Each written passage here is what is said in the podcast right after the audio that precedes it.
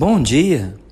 Depois de terminar né, com o livro do profeta Naum, agora vamos olhar para o livro do profeta Sofonias, que pregou, que profetizou no reinado do rei Josias. Houve um tempo de reforma religiosa, mas não o suficiente para transformar a vida do povo.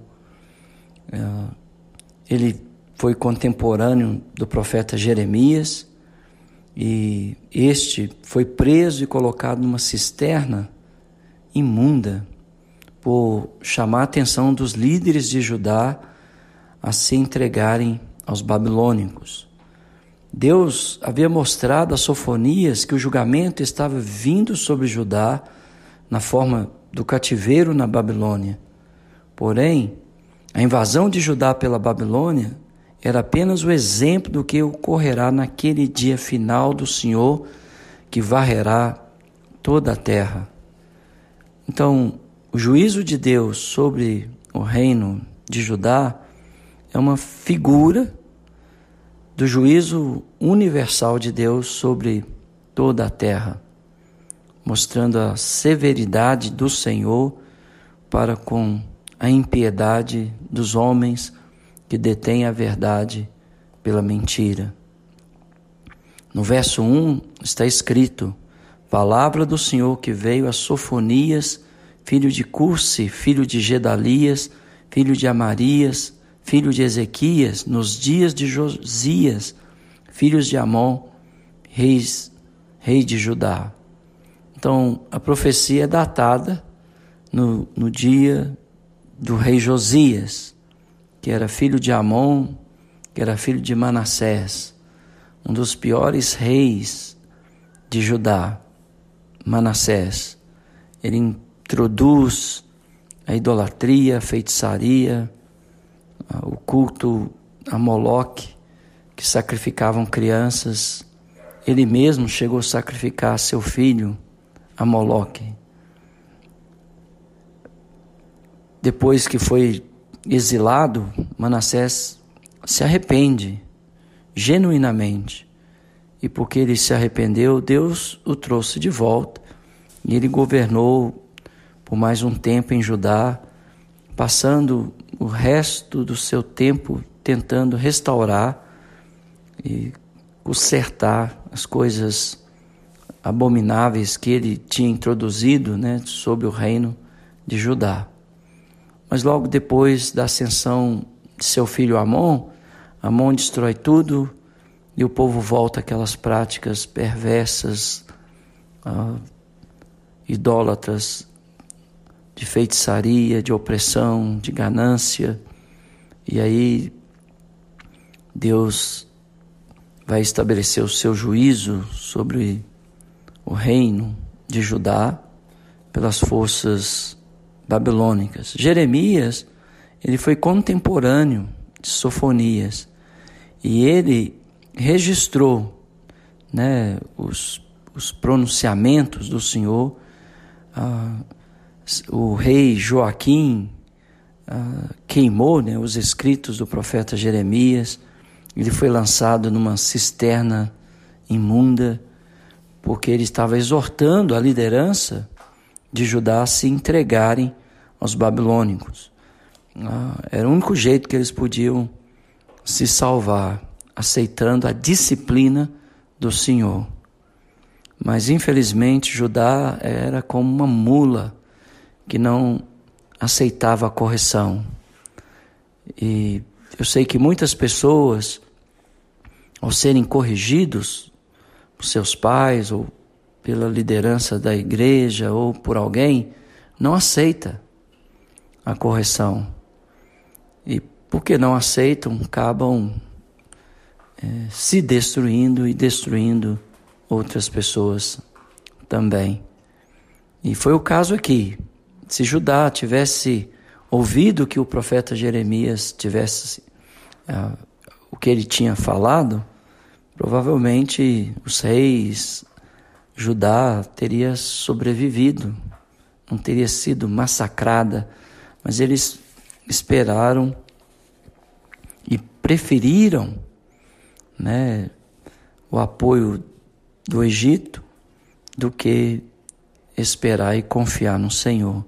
E aí Deus também vai visitar o Egito e visitou no ano 605 e destrói completamente o Egito pelas forças babilônicas. O verso 2 diz estas palavras: De fato consumirei todas as coisas sobre a face da terra, diz o Senhor. Então, toda a terra seria e será consumida. Né? Consumirei os homens e os animais, consumirei as aves do céu e os peixes do mar, e as ofensas com os perversos, e exterminarei os homens de sobre a face da terra, diz o Senhor. Estenderei a mão contra Judá e contra todos os habitantes de Jerusalém. Exterminarei deste lugar o resto de Baal, o nome dos ministrantes dos ídolos e seus sacerdotes, e os que sobre o eirado adoram o exército do céu, e os que adoram ao Senhor, e juram por ele, e também por Milcom, os que deixam de seguir ao Senhor e os que não buscam o Senhor nem perguntam por Ele. Então, quem seriam os alvos né, da ira de Deus? Né? Ele descreve aqui um grupo de pessoas que seriam visitados né, pela sua ira. Primeiro, toda a terra. Os homens, os animais, as aves, os peixes, tudo por causa da ofensa, da perversidade dos homens.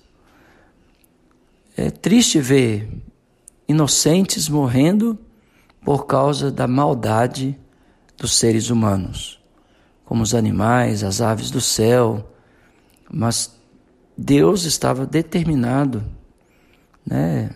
E de fato está determinado por fim nesta terra. A Bíblia fala que quando Jesus voltar, ele virá em chama de fogo, tá, trazendo destruição a esta terra. E apenas aqueles que o amam e lhe obedecem serão salvos. E aí ele especifica aqui, né, ah, os de Judá, os habitantes de Jerusalém. Ah, por que, que ele fala os habitantes de Jerusalém? Ele fala o, o resto de Baal. Então, houve a reforma do rei Josias, mas alguns continuaram adorando Baal, um deus cananeu. E outros subiam no eirado das suas casas para adorar o exército do céu. Em vez de adorar o Criador, estava adorando a criatura, né? E você vê isso ainda nos dias de hoje, né? as pessoas adorando os astros, né? É, celestiais. É, são obras da mão do Senhor. A lua, os planetas, mas as pessoas continuam aí na prática da astrologia, coisa essa que só traz destruição e desgraça. Né? Então Deus estava contra né, todos aqueles que ah, se entregam a esta prática. E ele também disse: e os que adoram ao Senhor, porque eles misturaram, né? O culto ao Senhor e juravam por Milcom, ou seja, eles adoravam a Deus, mas ao mesmo tempo eles adoravam um Deus amonita, né? Ah, e, e os que deixam de seguir ao Senhor. Então, muitos têm deixado de seguir ao Senhor. E os que não o buscam, muitos não têm buscado ao Senhor, nem perguntado por Ele. Então, este é o grupo de pessoas que seriam visitados pela ira do Senhor. Os restantes de Baal, os de Judá, os de Jerusalém, toda a terra aqueles que adoram os astros, né? A astrologia está aí em voga, né? A nova era está aí em voga. Deus é contra tudo isso. E visitarão os que praticam tais coisas e aqueles também que adoram a Deus, mas também juram por outros deuses. Eu vejo muitas vezes no mundo religioso as pessoas é, adorando a Deus, mas indo às casas de feitiçaria, né? Dizem ser cristãs, mas quando as coisas apertam, vão aos macumbeiros, aos feiticeiros. E isso é muito comum nos nossos dias. E Deus disse através, através do profeta Sofonias que ele faria isso na época de Josias e fará no último dia. E aqueles que deixam de seguir ao Senhor e os que não o buscam. Então, espero que você não se encontre em nenhum desses grupos, porque se você não tem buscado ao Senhor, será julgado. Se você tem deixado de seguir ao Senhor, será julgado. Se você serve ao Senhor, mas também procura essas entidades falsas, né? Como astrologia, tarô, nova era, feitiçaria, você também será julgado. Aqueles que adoram os astros e acham que os astros podem influenciar ou determinar a nossa vida, esses também serão condenados. O restante de Baal, porque nem todos voltaram para Deus, uns poucos permaneceram adorando Baal, ah, que toma forma hoje do culto à prosperidade. Os adoradores de Baal moderno são aqueles que defendem a teologia da prosperidade. Esses são os adoradores de Baal dos dias de hoje. E Deus irá visitá-los. E não será para um cafezinho mas será para estabelecer a sua ira, a sua indignação, né?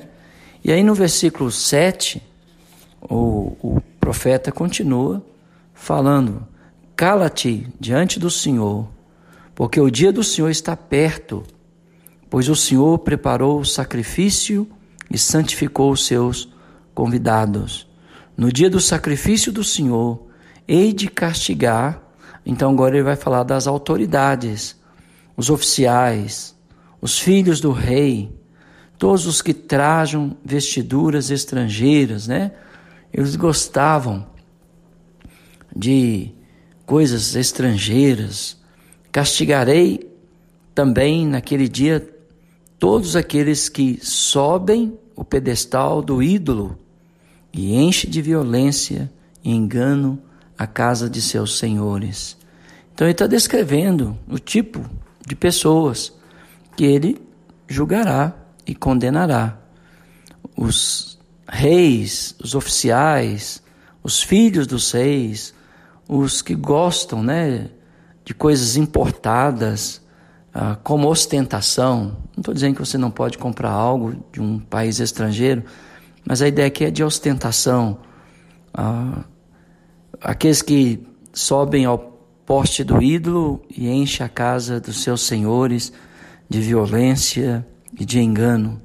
Naquele dia, diz o Senhor, faça ouvir um grito desde a porta do peixe e um ruivo desde a cidade baixa e grande lamento desde os outeiros. Aqui falando especificamente da invasão babilônica sobre a cidade de Jerusalém.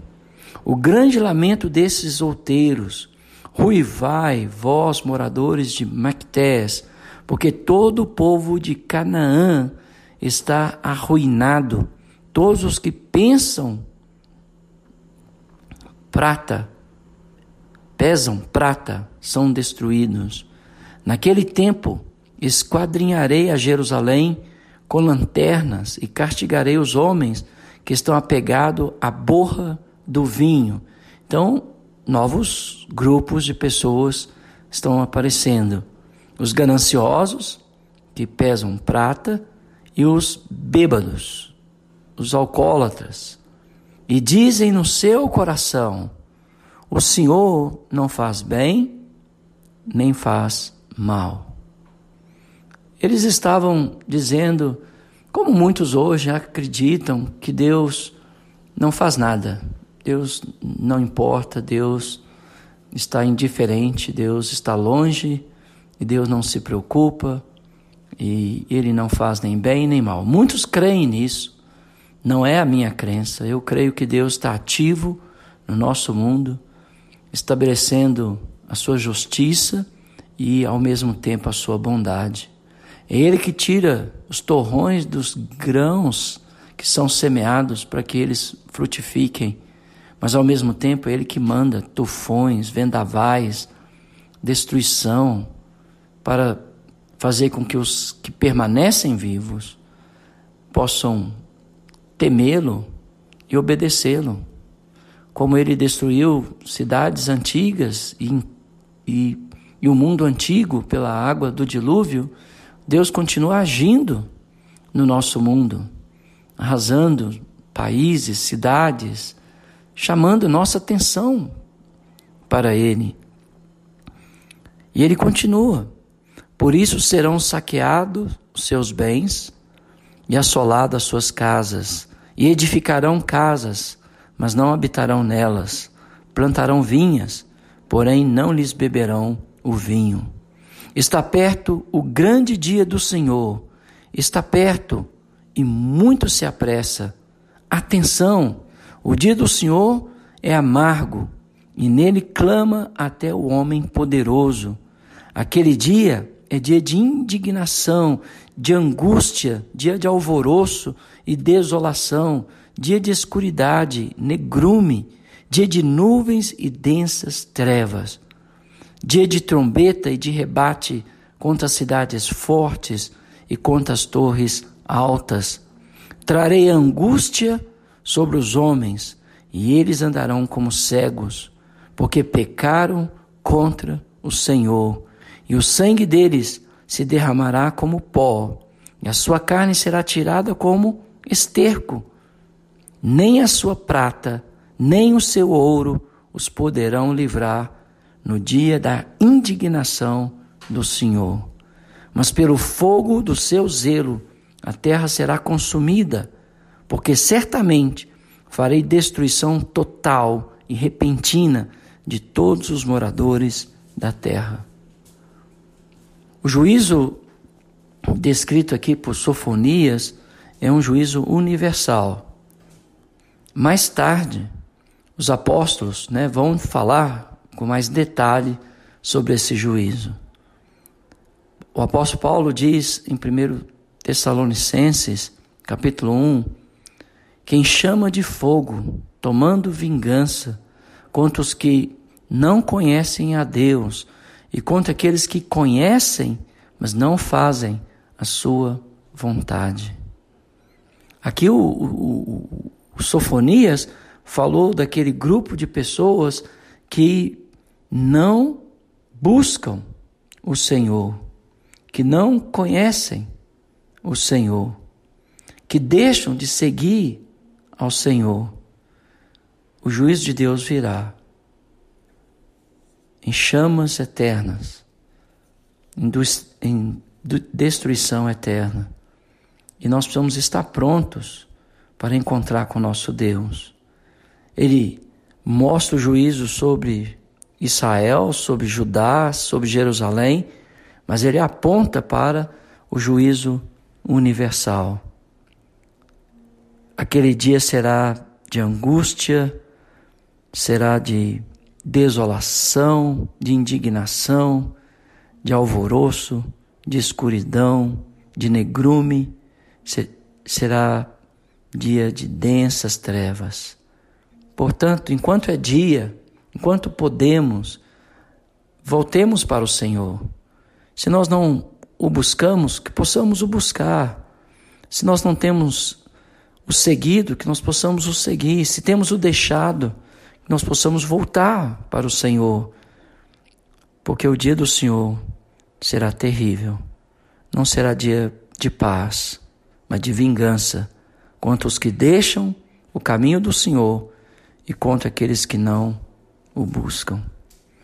Que Deus nos ajude a andar no temor do Senhor, para que esse dia não nos pegue repentino. Muitas pessoas estão enchendo seus corações com as preocupações deste mundo, com as coisas desta vida, estão olhando para as coisas que estão acontecendo neste mundo e se consumindo com as coisas desta vida, esquecendo das coisas do alto, das coisas celestiais, das coisas do Senhor. Tem deixado o Senhor pelas coisas da terra, tem abandonado o Senhor pelas coisas deste mundo, não tem o buscado. O dia do Senhor virá. E eu espero que ainda haja tempo para mim e para você voltarmos para Deus de todo o nosso coração. Que Deus nos abençoe com essa palavra do profeta Sofonias, que falou no dia, nos dias de Josias, rei de Judá. Que Deus te abençoe.